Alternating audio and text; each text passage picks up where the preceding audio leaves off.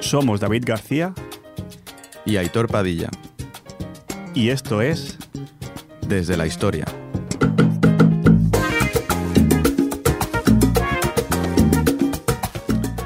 Hola, hola, muy buena David, ¿qué tal? Muy buenas noches, bienvenidos a todos a un programa más de Desde la Historia. ¿Cómo estamos, Aitor? Pues muy bien, eh, aquí volvemos con el séptimo programa ya. De Sí, esta ya temporada. estamos ya, eh, en el rush final que dices, ¿no? Sí, sí, nos queda poquito, ¿eh? Ya. Sí, sí, ya Está- esta temporada se acaba, que, que la verdad es que ha sido muy, muy guay. Sí, sí, lo no, que hemos ido haciendo, el- sobre todo el programa especial ¿no? el de Puerto Rico, que fue un poco Por ejemplo, estuvo muy bien. eh, muy, muy guay. Y la verdad es que contento de, de poder acabar otra vez la temporada y, y traer pues otro tema interesante, yo creo muy interesante. Sí, so- sobre todo es eso que durante este año hemos estado mucho por América, por Europa, algo hemos hecho de África y nos faltaba como algo de Asia, ¿no? O sea, Exacto. Dentro de, de esa imagen que tenemos, ¿no? De, bueno, de querer coger, recoger noticias, ¿no? De, de todo el mundo, ¿no? De, de todos los continentes. Y nos faltaba, pues, eso, algo de Asia, hemos estado buscando por ahí. Y la verdad que hemos encontrado una noticia que es muy importante, o sea, Sí, es, realmente es sí. realmente, o sea, a nivel... eh, Eso que decimos a veces, ¿no? Es historia, pues realmente esta noticia es historia, ¿no? Exacto, sí, es una noticia que, que también ponen, nos pone a un país que tampoco hemos tratado en, en demasía, igual sí un poco cuando hemos hablado de eh, la frontera con, con, con Pakistán, Es cierto, sí, sí. Eh, Al- algo hemos hecho, sí, lo hemos sí, tocado. pero- Punjab y todo esto. Es- Exacto. Pero vamos, hay que entrar un poco más en la historia que con- consideramos como un, un país un poco olvidado en cuanto a conocer ¿no? la historia, conocer un poco cómo Mm. funciona eh, el país. Y bueno, pues eh, traemos aquí la noticia y vamos a ver cómo, cómo lo llevamos. Diremos cositas de este país que, como dices, Aitor, es un país que se habla poco, ¿no? Y, que a nivel, bueno, demográfico ya lo veremos, y a nivel, sobre todo, pues, económico, es un país que va a dar mucho que hablar.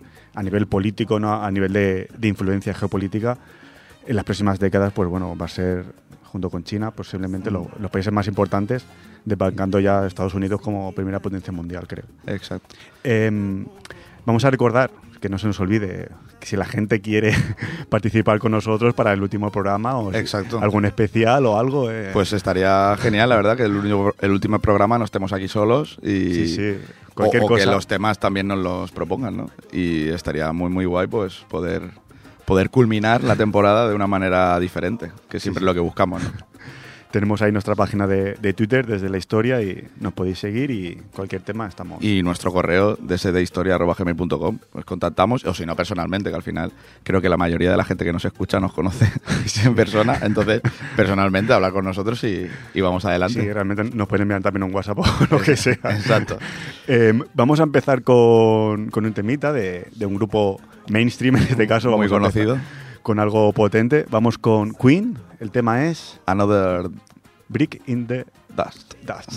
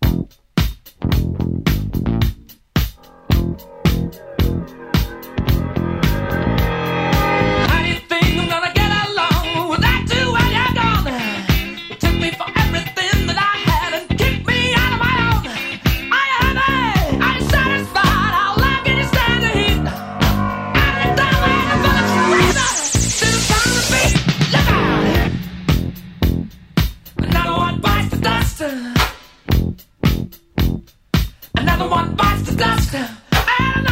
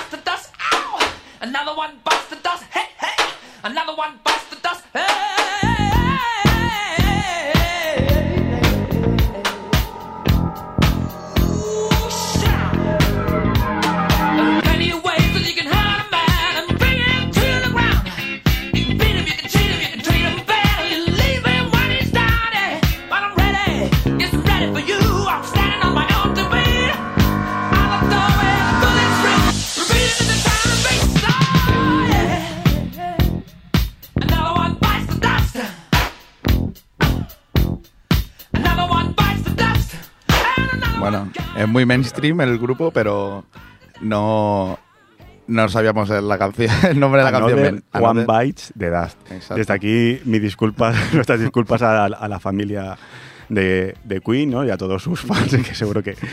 em, sí, bueno, me he confundido con la canción de Pink Floyd, Another Brick in the, in Ah, the Wall. ah, exacto. Y ese, ese Another, pues ya he ido directamente a Pink Floyd, que, bueno, realmente. tiene, tiene una excusa bastante Sí, creíble. bueno, es, es mi grupo favorito, seguramente Pink Floyd, del Reino Unido seguro.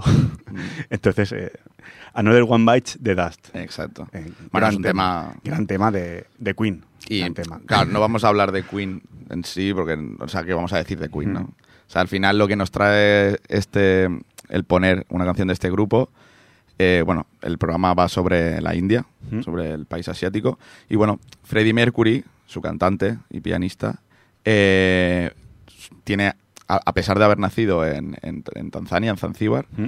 eh, su ascendencia es de- es- viene de padres eh, parsis, que sería persas en, en- en lenguaje persa, de la región de Gujarat, que es parte de la presidencia de Bombay, en su momento presidencia de Bombay, de la India británica. Entonces tiene esa ascendencia eh, hindú. Sí, al- actualmente Gujarat es, digamos, es, es un- es una región ¿no? que está en la parte oeste de la India, pegando un poco a la, la frontera que vendría a ser con Pakistán.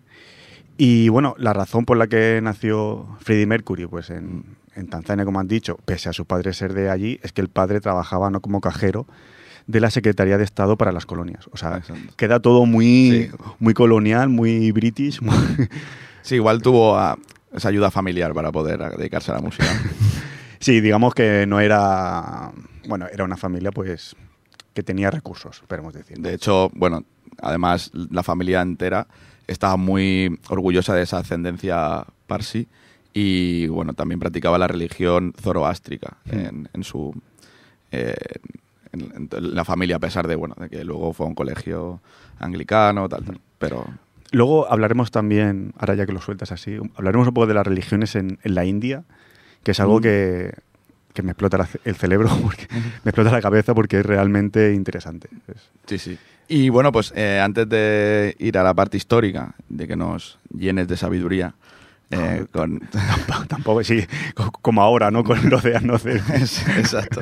Eh, bueno, es, ¿por qué vamos a hablar de la India? no Bueno, pues que la India, en este pasado mes de abril, eh, Mm. principios de mayo, pues ya sería el país más poblado del mundo, a pesar de que nadie sabe cuánta población tiene, ¿no? Ya ahora veremos por qué o qué, qué está pasando. Bueno, eh, así el, el titular como tal es, es historia. Eh, es lo, lo que decíamos, o sea, eh, desde que se hacen recuentos eh, a, a nivel global, ¿no? Siempre ha sido China el país. Ujú. Y, y ha sido justo ahora est- estos meses, podemos decir, porque tampoco hay cifras ex- exactas, ya veremos, explicarás ahora por qué. Pero la India ya es considerado el país más poblado del mundo. Para mí es, Es, es muy vivir historia. fuerte. Es muy fuerte. Y bueno, la ONU se ha pasado unos cuantos meses mareando a los medios internacionales mientras daba vuelta al momento exacto en el que la India daría el sorpaso demográfico a China, ¿no? Bien sabemos que son los dos países más Mm. poblados del mundo. Lo único seguro es que eso eh, iba a ocurrir en 2023, eso estaba claro. Y bueno, hasta los destronados chinos aceptaban la máxima, ya daban por hecho que eso iba a pasar. Pero ha sido imposible eh, que las agencias de la ONU, que han ido sacando proyecciones por separado eh, estos meses pasados, se coordinaran para marcar una fecha en el calendario, una fecha exacta. ¿Vale? Eh, ello ha empujado a una confusión en la prensa con diarios y televisiones, bueno, publicando cuando mejor les convenía el titular de que la India ya era el país más poblado. O sea que igual llegan, llevan todo el año diciendo que la India ya era el país más poblado. Entonces, bueno, el problema en, en sí es de base ya, porque nadie sabe realmente cuánta gente vive en la India. Es, es- un problema. Es, eso es un problema grave, porque bueno, la vasta nación en cuestión no realiza un censo desde 2011. De hecho, el que tocaba hacer en el 2021 se retrasó por causas evidentes, ¿no? Por la, por la pandemia. Y ni siquiera están actualizadas más allá de 2019 las estimaciones que suelen publicar desde el gobierno del nacionalista Narendra Modi. La pandemia del coronavirus, ¿no queréis decir? Eh, sí, sí. Que a lo mejor la gente, olvidado. a lo mejor la gente no se acuerda Sí. mucho. Bueno, sí, por si lo escuchan dentro de 10 años, ¿no? Que sepan, sí, la pandemia del coronavirus. Eh, bueno, eso, que ni siquiera están actualizadas las estimaciones que hace el propio gobierno, ¿no? Incluso las previsiones internas de los institutos indios han estado haciendo estos meses la competencia a la ONU para, bien, a- para ver quién enredaba más con los datos que se daban. En medio de todas estas lagunas, la opinión mayoritaria de los demógrafos internacionales, muchos analistas de la ONU y los técnicos que han estado proporcionando al gobierno indio los últimos años eh, las encuestas anuales por muestreo, es que todo ese caos no tapa el hecho histórico, ¿vale? Aunque haya mucho caos, está claro que India ya es el país más poblado del planeta. Y es que, bueno, en la última semana de abril, según anunció el Departamento de Asuntos Económicos y Sociales de la ONU, la nación del sur de Asia acabará rozando los 1.426 millones de habitantes. Esa cifra ya la alcanzó China el año pasado, pero desde entonces su población no ha parado de caer, a diferencia del vecino con el que comparte una larga y disputada frontera en, en el Himalaya. ¿vale? Sí, o sea, China ya llegó a esa cifra, lo que pasa es que China está menguando en cuanto Sí. a, a población y Y la India, todo aún contrario. está en, ese, en, en en esa curva de crecimiento, Exacto.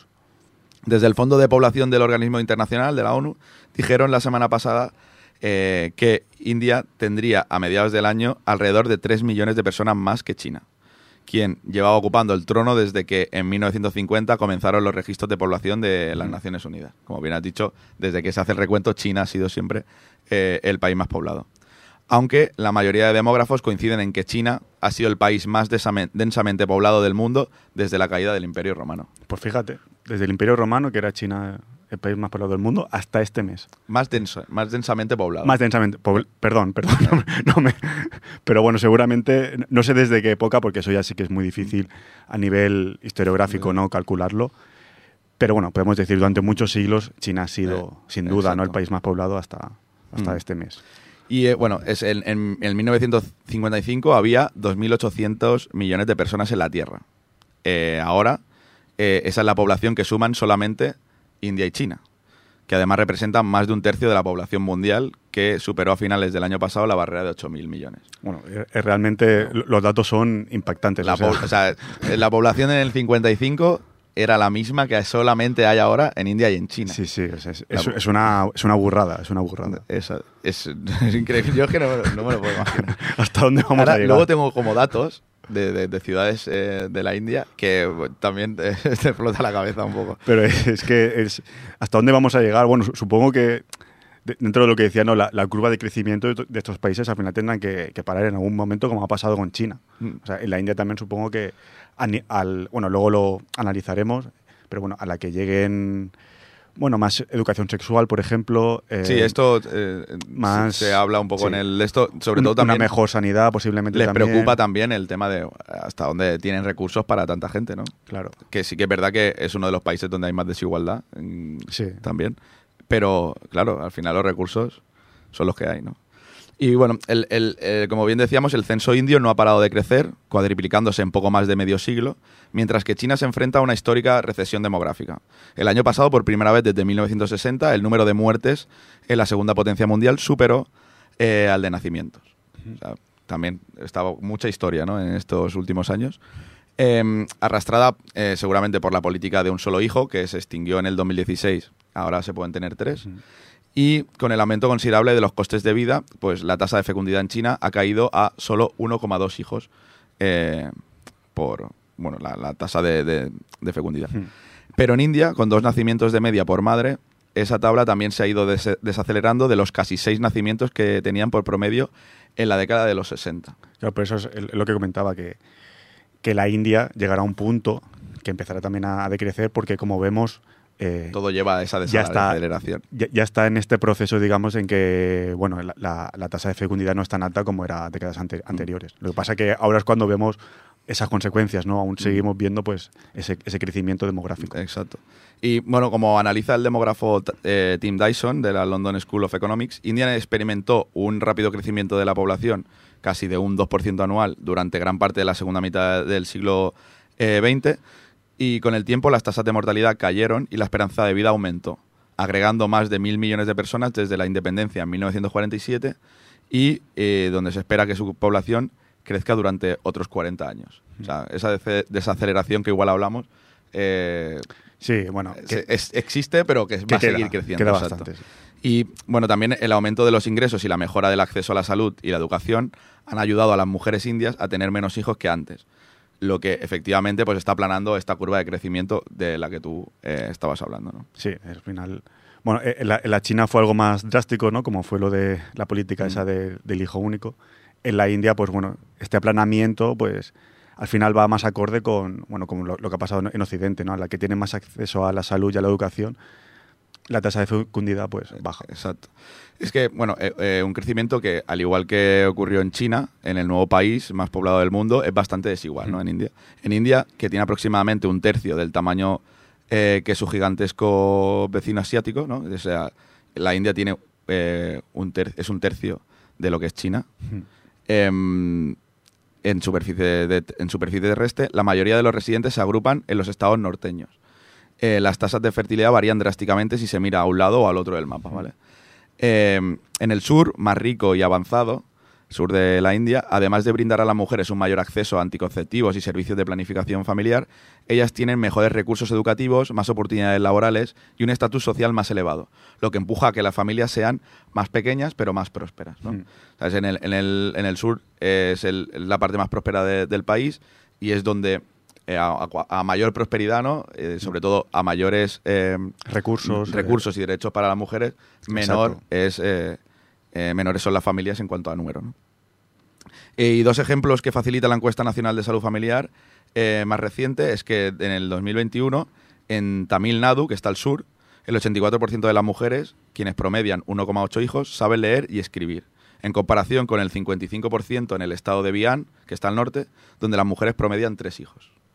Sí, Vale. pues, eh, bueno, son, son datos también muy a tener en cuenta y, y muy importante, ¿no? Y al final pues, también te da a entender eso, ¿no? Que eh, cuando las mujeres tienen un mayor ac- acceso a, a, como dices, ¿no? Al mundo laboral, tienen, bueno, más derechos como, como mujer en sí, pues esa tasa de fecundidad pues baja. Exacto. En India muchos temen que ese, que esto lo hemos hablado antes, ¿no? Que, que ese nuevo posicionamiento como país más poblado pueda sobrepasar a la larga sus recursos en una tierra donde la desigualdad extrema sigue siendo la gran remora, ¿no? La pobreza. Que, eh, agudizada por la inflación de alimentos, se extiende sobre todo en el norte y las tensiones étnicas, potenciadas por un gobierno cada vez más arrinconado hacia el nacionalismo hindú, crecen entre regiones tan dispares que se balancean de distinta manera ante el auge demográfico. ¿no? Ahí sí hay un, al final, cuando hay pobreza y cuando hay desigualdad, también se generan esas tensiones, sobre todo lo veremos después, ¿no? entre las etnias eh, hindús, y eso lleva pues a, que también, eh, bueno, pues hay etnias que crezcan más o, menos. Y bueno, la tendencia para el futuro es que estos contrastes seguirán teniendo como base que India presenta una población muy joven. Una de cada cinco personas menores de 25 años en el mundo nació en India. O sea, una de cada cinco personas menores de 25 es hindú. Es, Y- es bastante. Es, mucho. Y la edad media de la población eh, india es de 28 años, mientras que la de China es 10 años más. Y bueno, solo mirando los bebés, eh, digamos bebés que se considera de- hasta 4 años, Sí. eh, India cuenta con alrededor de 113 millones. El doble que China y más que toda la población conjunta de España e Italia. A mí, me, o sea, yo plan- me planteo, ¿no? Si, si, por ejemplo, Europa, yo creo que Europa es- está en decrecimiento Sí, poblacional desde hace ya mucho tiempo. Si, claro, en algún momento, o sea, cuando, si India decide que Europa se lo tiene, pues, se lo queda, pues son, muchísimos. O sea, Bueno, es que al, es- o sea- al- al ritmo que vamos... o sea, si ahora mismo, ahora mismo tienen la misma población que España e Italia juntas, solo en menores de cuatro años, claro, la esperanza de vida es bastante menor, eso también es verdad. Que, pero es muy fuerte. Bueno, son datos que, vistos así, pues sí, impactan. Es muy, muy fuerte. Tener un impacto, sobre todo pensando un poco en cómo va a ser la población mundial de aquí a 50 años, ¿no? Eh, Claro, es, si, si ahora ya, bueno, es realmente pues a, a nivel geopolítico todo va a cambiar, porque al final es que va a cambiar todo. Sea, al final eh, la India va a seguir, como hemos dicho, creciendo durante 40 años más. Eh, otros países que vayan creciendo, por ejemplo, Nigeria, en, en África, pero los demás, eh, muchos están en, decre- en dec- decrecimiento, ¿no? Eh, sobre todo sí, pues es- eh, en Europa, en, en América. principalmente, exacto. Es como, pero es fuerte como es tan dispar, ¿no? El mundo y tan... Sí, sí. que es que al final es eso, de, de la población china hindú, es una persona de cada tres del mundo. O sea, digamos, en plan, el tercio de la población mundial está en dos países, Sí, sí. de 256 que hay. que son grandes esos países, ¿vale? Pero bueno, que, que no deja de ser un dato muy, muy impactante. Y luego he visto como algunos datos así sobre, bueno, por qué India es, está, por qué está creciendo, ¿no? Y datos sobre ciudades, ¿no? El área metropolitana de Delhi, que es la ciudad más poblada de la India, tiene la misma superficie que Badajoz. Pues en ella ¿Que residen... Badajoz, ciudad? O- Badajoz, Badajoz provincia. Provincia, quiero vale. entender. en ella residen 29 millones de personas, que serían dos tercios de lo que hay en toda España. O sea, tú ya coges toda la gente que vive en España, la metes en Badajoz. O sea, dos tercios de lo que vive en España lo metes en Badajoz y eso sería solo la ciudad de Delhi. Vale, vale. O sea, es no. Sí, sí. bastante heavy, ¿no? O sea, luego, el kilómetro cuadrado con más población de la ciudad de Delhi se encuentra en el distrito de Sadara y solo allí viven eh, 90.000 personas. Kilómetro cuadrado. En un kilómetro cuadrado. Si Ripollet es uno de los de las poblaciones con mayor densidad poblacional, que da igual Ripollet, no sé si tendrá más de un, kilo- de un kilómetro cuadrado, Sí. pero no muchísimo más. Y aquí son somos 40 40.000 personas y parece que hay mucha gente en Ripollet, pues imagínate en el distrito de Sadara, ¿no? que es 90.000 personas. Y es ese esa densidad de población es el doble, o sea, en- hay el doble de habitantes que en el kilómetro eh, cuadrado más denso de Manhattan, que es una de las ciudades, o sea, de, la- de los barrios o ciudades Sí. más densos del mundo. Y es el, el doble. Luego, en la costa, en la costa oeste, que es donde está Bombay, que es la segunda ciudad del país, hay 20 millones de habitantes. Y bueno, esta eh, urbe alberga en- a otra en su interior, que es el Slum, que es un poblado de chabolas, de Dharavi, que tiene eh, 850.000 habitantes censados y es uno de los suburbios más grandes del mundo. O sea, es un poblado de chabolas donde viven 850.000 personas. Exacto. O sea, dentro de, de Bombay hay como otra ciudad solo de, de chabolas. Luego Calcuta, que tiene 14 millones de personas, es la tercera megaciudad del país. Y bueno, esto de megaciudad se conoce a todas las ciudades con más de 10 millones de habitantes. Mm. Pues en la India hay cinco megaciudades, Delhi, Bombay, Calcuta, Bangalore y Chennai. Y con el ritmo actual de crecimiento van a añadirse dos más eh, antes de 2030, que sería Ahmedabad eh, y Darebat. O sea, tendrán eh, siete. De- Siete de ciudades, aquí a, megaciudades. A siete años tendrán siete megaciudades, más de 10 millones de, de habitantes. Es muy, muy bestia. Em, también, bueno, gran parte de la población del país se concentra, lo hemos dicho antes, en la franja norte, porque es una de las zonas más fértiles del planeta. O sea, Eh, que es la parte más, más pobre ¿no? del país, pero también es, es la parte más fértil. Exacto, sí, porque eh, por ahí pasa, está la cuenca del río Ganges y sus afluentes, que ofrecen agua y limo que fertilizan las tierras de cultivo, y también eh, el aire procedente del mar choca eh, en esa zona con las montañas de, de la cordillera del Himalaya y provoca abundantes lluvias. Una de sus consecuencias es que la mitad del territorio de la India es arable, mientras que en China, por ejemplo, solo se puede cultivar el 13% de la tierra. La mitad de la India, ojo. O sea, O sea, lo que hace es- que sea sí, un territorio muy, muy es- fértil. sí, sí. Y, y así como último dato es que una de cada tres personas en el mundo, ya lo hemos dicho antes, vive en la India o en China. Hay que recalcarlo. Exacto. Una de cada tres personas en el mundo. vive Digo- en la India o en China.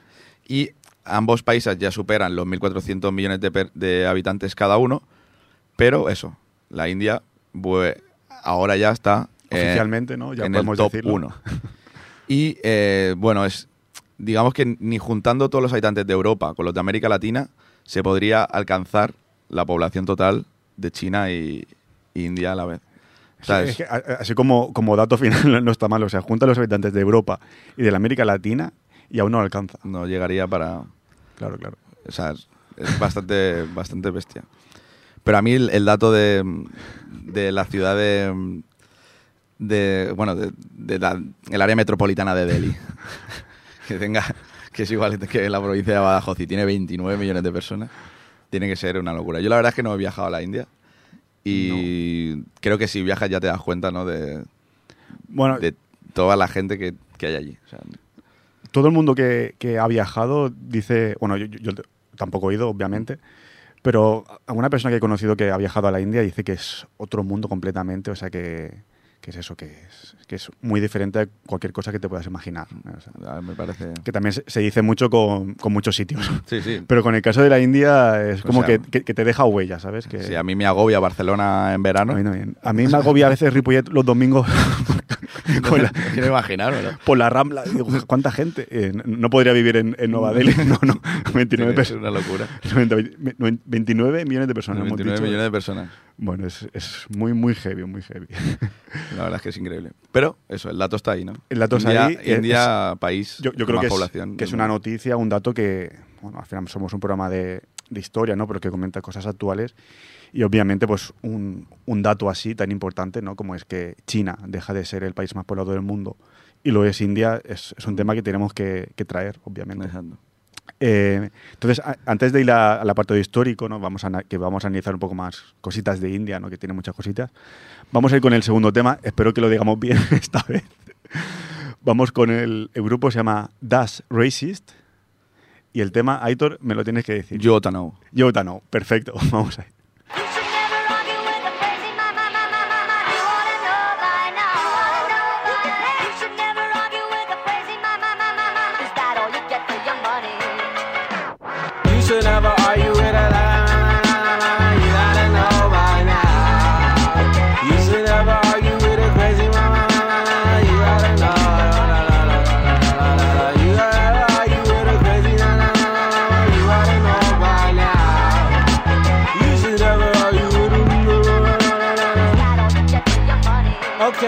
Okay.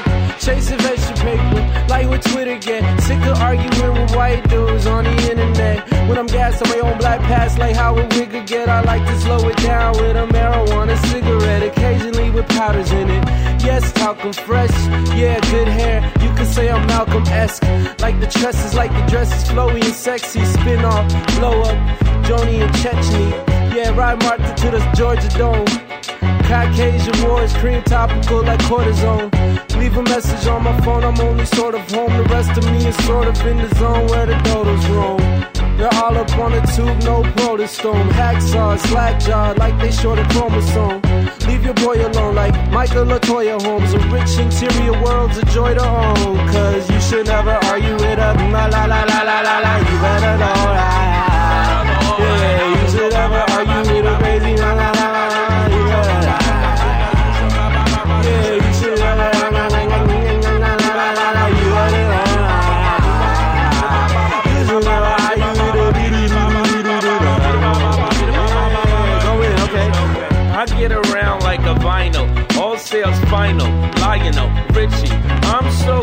Gangster, prissy. Chicks don't wanna fuck with me.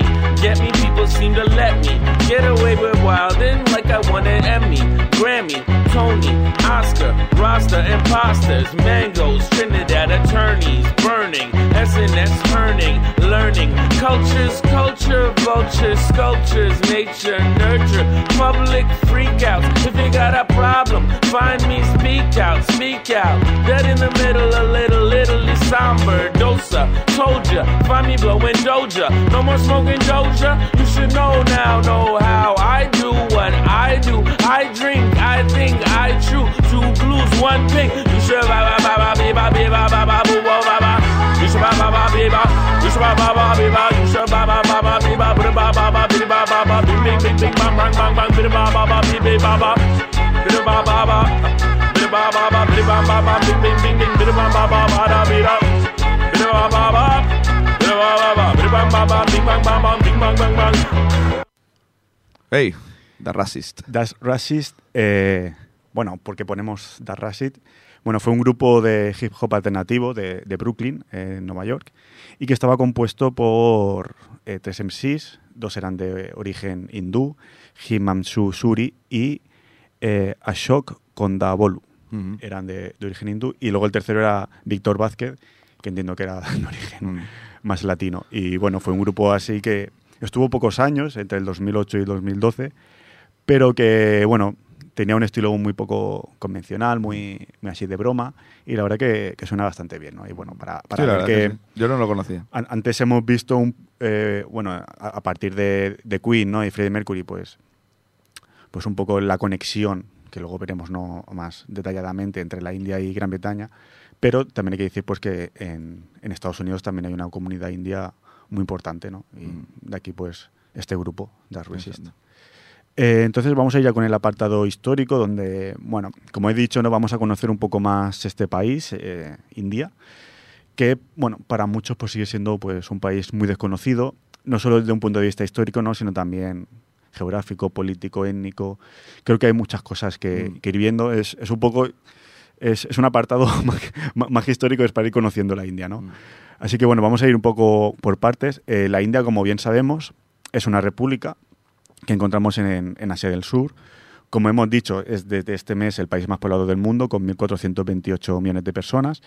Y en cuanto a superficie, pues es el séptimo del, del mundo, solo superado por Rusia, Canadá, Estados Unidos, China, Brasil y Australia.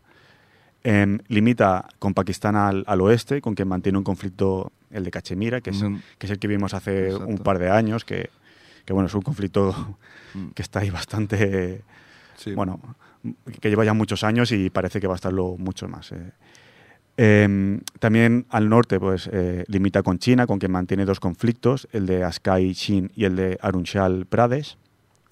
Y también limita al norte con Nepal y Bután, al este con Bangladesh y Birmania. Y también, pues bueno, se, ubica cercano de las islas de Sri Lanka, Maldivas e Indonesia. Antes de entrar en analizar cómo se compone étnica y lingüísticamente en la actualidad, ¿no? la India, vamos a hacer un breve, un breve repaso a la historia de este país. En, en el noreste de la India se desarrolló la civilización del Valle de In- del Indo, del Indo, que es una civilización contemporánea a Mesopotamia y Egipto y que forman las tres las primeras civilizaciones de Oriente y el, y el sur de Asia. Al final, bueno, como ha comentado, pues es una de las zonas más fértiles del mundo, por lo tanto... Siempre pues, lo ha sido, evidentemente. Ha sido. Y, y donde van a estar, eh, donde se va a desarrollar la civilización, pues al final es donde se pueden asentar. Sí, como, como en el caso de Mesopotamia o de Egipto, Mm, ¿no? exacto. Al final eran, son, son regiones fértiles, sobre todo aprovechando pues, los ríos.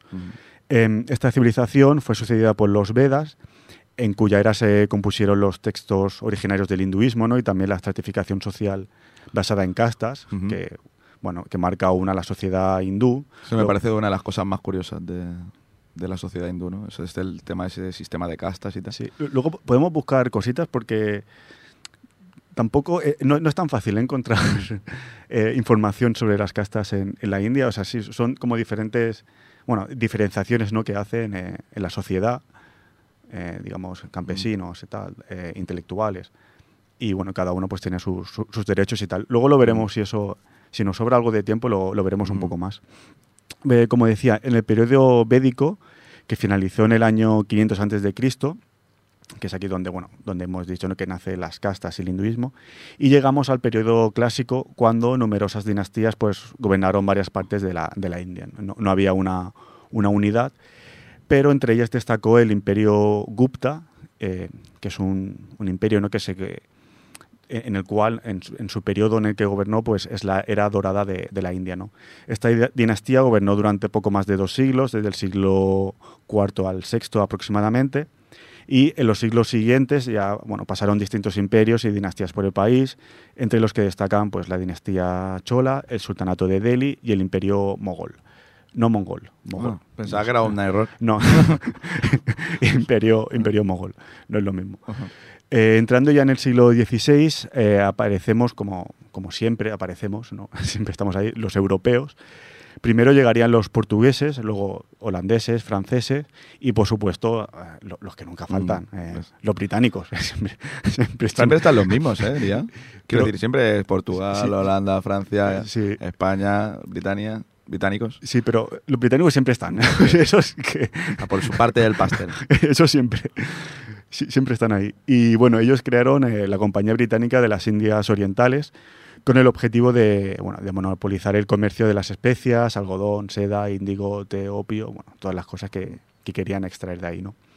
Este control comercial de la Compañía Británica dentro del, del subcontinente indio, pues permitió que en el 1858 la corona británica pues fundase oficialmente lo que es el, el Raj británico, que es el nombre con el que se conoce el gobierno de la corona en la India. O sea, an- antes era más, bueno, estaba la compañía británica, era más un acuerdo comercial y luego a partir del 1858 ya es cuando ya entra a nivel más, más político, podemos decir. y- colonial. sí, y, y nace el, el Raj, el Raj británico.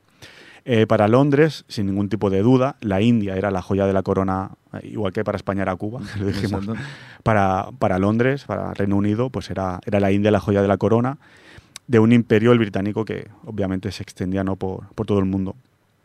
La explotación de la India posibilitó el desarrollo de, de todo lo que años, eh, bueno, en siglo XIX, finales de- del siglo XIX, pues fue la revolución industrial, ¿no? Porque, bueno, eh, proveyeron a la industria británica de materias primas baratas, de capital y de un amplio mercado como, como era el indio.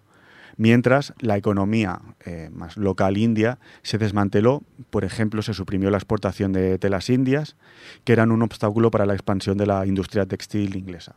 O sea, al final es una cuestión de... Vamos a cuidar a los del Claro. territorio continental. ¿no? Bueno, continental no, pues son islas, pero es, es un- de las islas británicas, isleños. a los- isleñas. Eh, además, los, los campesinos indios pues, fueron obligados a cambiar su agricultura tradicional por una de productos de exportación, como hemos dicho, pues, todo, eh, el, indio, eh, el índigo, perdón, el yute, café y té, básicamente. Esto trajo como resultado pues, el empobrecimiento masivo del campesinado, también severas hambrumas, hambrunas y, por supuesto, pues, una resistencia civil contra el imperialismo británico. Claro. Eh, de hecho, bueno, el, el Raj británico se mantuvo hasta el 1947, cuando se produjo la independencia de la India, con la figura central que todos conocemos, ¿no? de Mahatma Gandhi todo su movimiento de, de no violencia, que todo ello, bueno, en sí merecería un programa aparte y explicarlo bien quién fue Mahatma Gandhi y todas, bueno, todas las fuerzas que, que, bueno, participaron dentro de, de la independencia de, de un país tan importante de la India respecto al, al Reino Unido, ¿no? Bueno, prácticamente 90 años, ¿no? Sobre, bajo... Sí, El of- imperio, oficialmente, ¿no? así como Mm. eh, a nivel político, sí, casi 90 años. El perdón, desmantelamiento del Raj británico llevó consigo la, la partición de la India, es decir, por una parte se creó la, la Unión de la India, que más tarde se conocerá como la República de la India, ¿no? que es como la conocemos en la actualidad, y por otra parte se creaba Pakistán, que incluía, incluía lo que actualmente conocemos como la República Islámica de Pakistán y Bangladesh, que se mantuvo como parte de Pakistán hasta 1971. Es decir, eh, el Raj británico no comprendía todo lo que es actualmente Pakistán, India y Bangladesh. Bangladesh. Imagínate la población que tenía eso. Bueno, si se hubiese mantenido actualmente, supera los 1.400 Sobradamente. millones seguro. ¿eh? Pero bueno, como digo, ¿no? O sea, a, la, a la hora de, de este desmantelamiento, pues eh, era la India y Pakistán, pero que en Pakistán era tanto lo que actualmente conocemos como Pakistán como Bangladesh. Exacto. Em, tres años después de su proceso de independencia, la India aprobó la Constitución de 1950, la cual es actualmente la más larga de cualquier nación independiente en el, en el mundo, que continúe aún en vigor. Es un dato curioso también. Luego vendrá la de España, a lo mejor no. Sí, pues a este, a este paso. a este paso seguramente sea la, se- la segunda ya.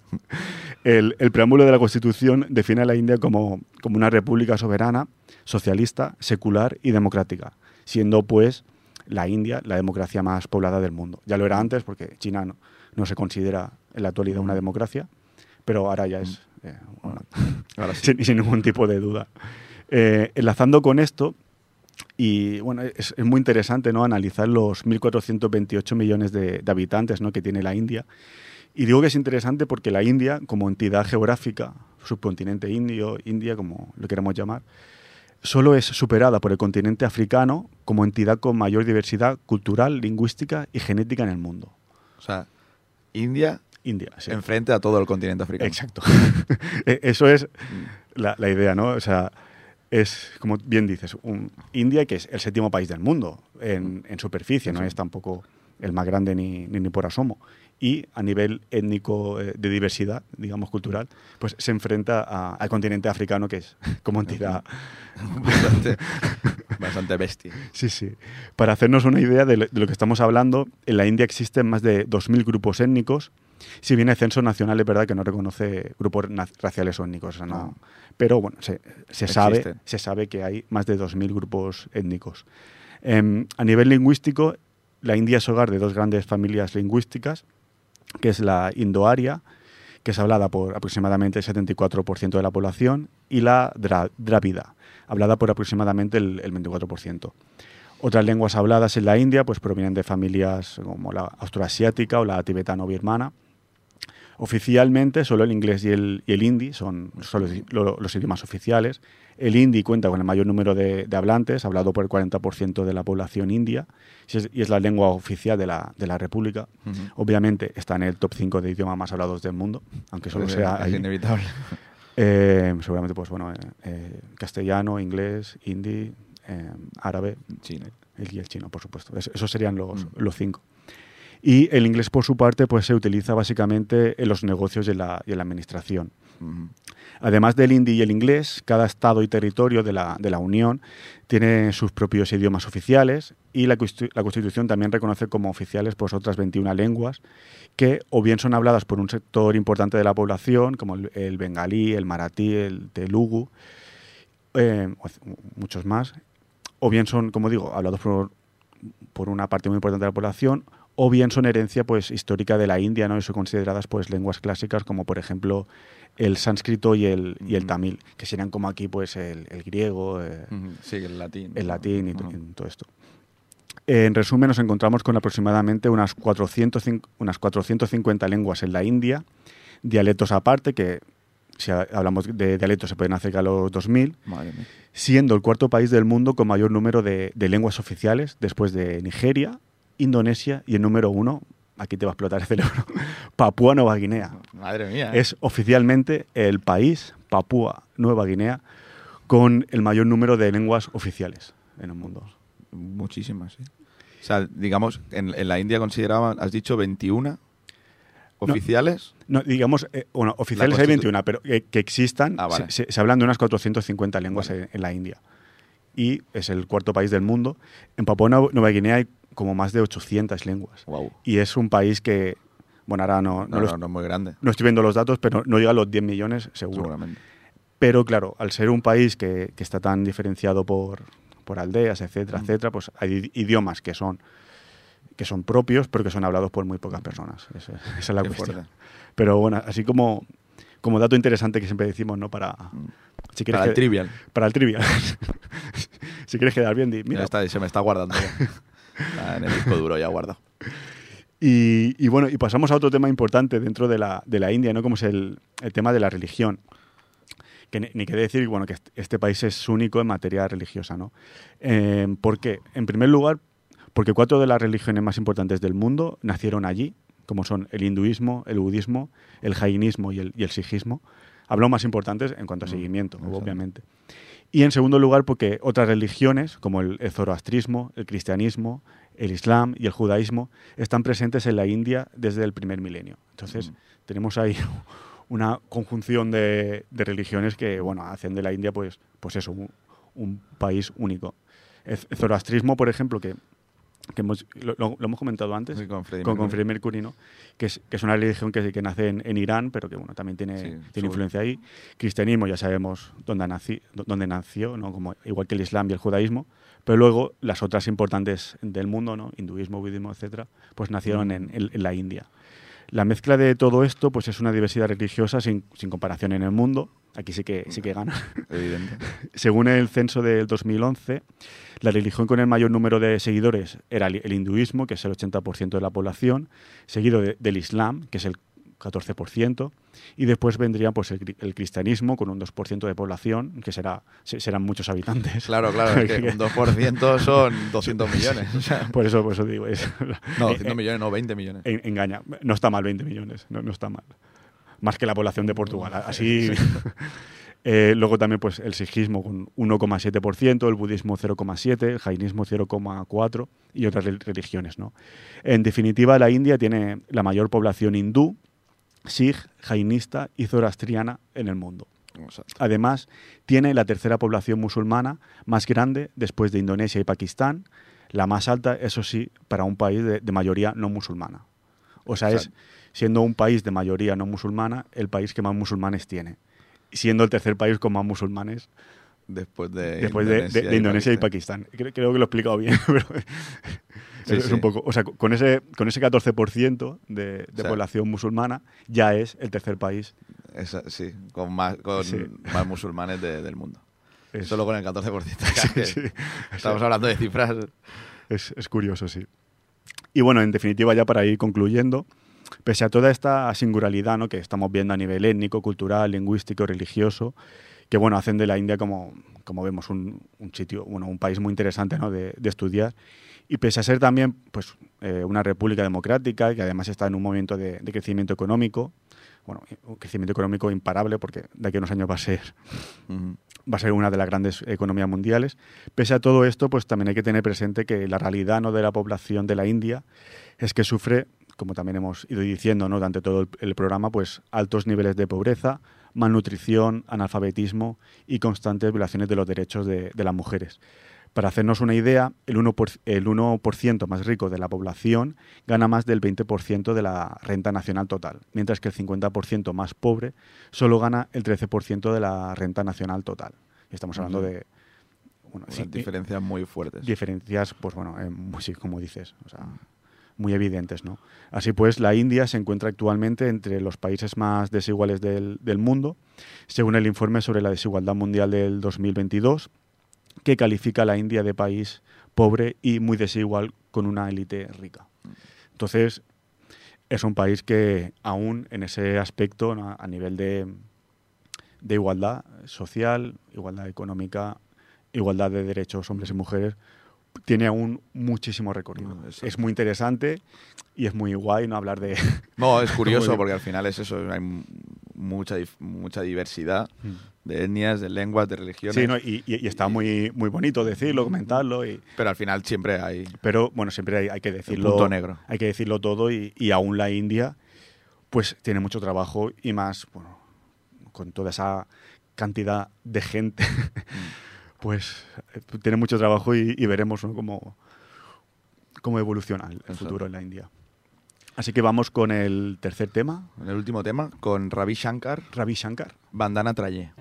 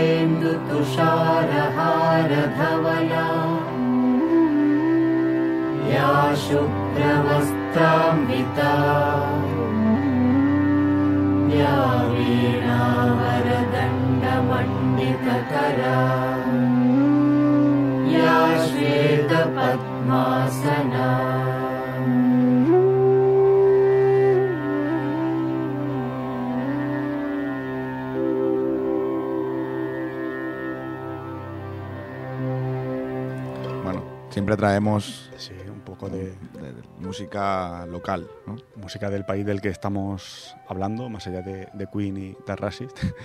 Aquí estamos con, con Ravi Shankar, que bueno, es seguramente de, de los músicos indios más conocidos y más reconocidos a nivel, a nivel histórico. Eh, y bueno, era conoci- bueno, muy conocido ¿no? porque era un virtuoso del, del sitar, Que es eso. que es lo que suena así como una guitarrilla, que mola bastante, la verdad. Y bueno, tocó por ejemplo con George Harrison de, de los Beatles, o sea, bueno, hizo bastantes cositas. Eh, y es padre también de la cantante Nora Jones. Nora Jones, no me suena a mí. A mí me suena así, por encima tampoco mucho, es así más rollo pop y tal de ahora, pero, pero bueno, eh, es un, un gran músico indio. Sí, la, la- la tenemos ahí de fondo y tal.